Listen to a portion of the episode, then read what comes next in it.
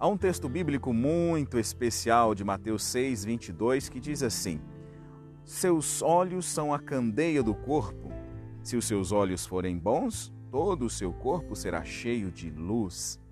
Esse texto é tão maravilhoso e nos traz uma reflexão poderosa sobre a nossa existência, sobre a vida, porque tudo depende dos seus olhos, de como você está vendo a vida.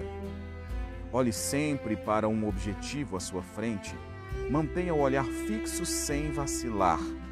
Uma boa analogia para você poder entender isso é se lembrar dos dias da faculdade.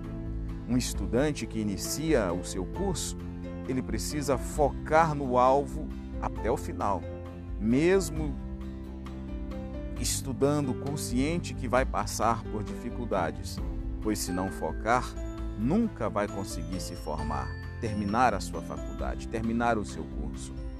É subindo degrau por degrau que se chega ao final de uma grande escada. Meu amigo, minha amiga, meu irmão, minha irmã em Cristo Jesus, hoje eu te convido a olhar a vida de uma forma diferente. Projete-se e sonhe alto, guardando uma esperança viva de ter uma vida melhor. Isso é fundamental para você e para sua família.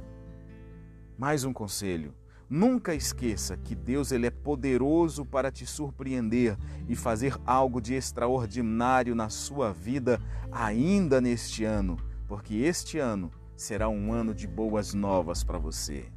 Deus abençoe você, Deus abençoe a sua casa, Deus abençoe a sua vida, a sua existência.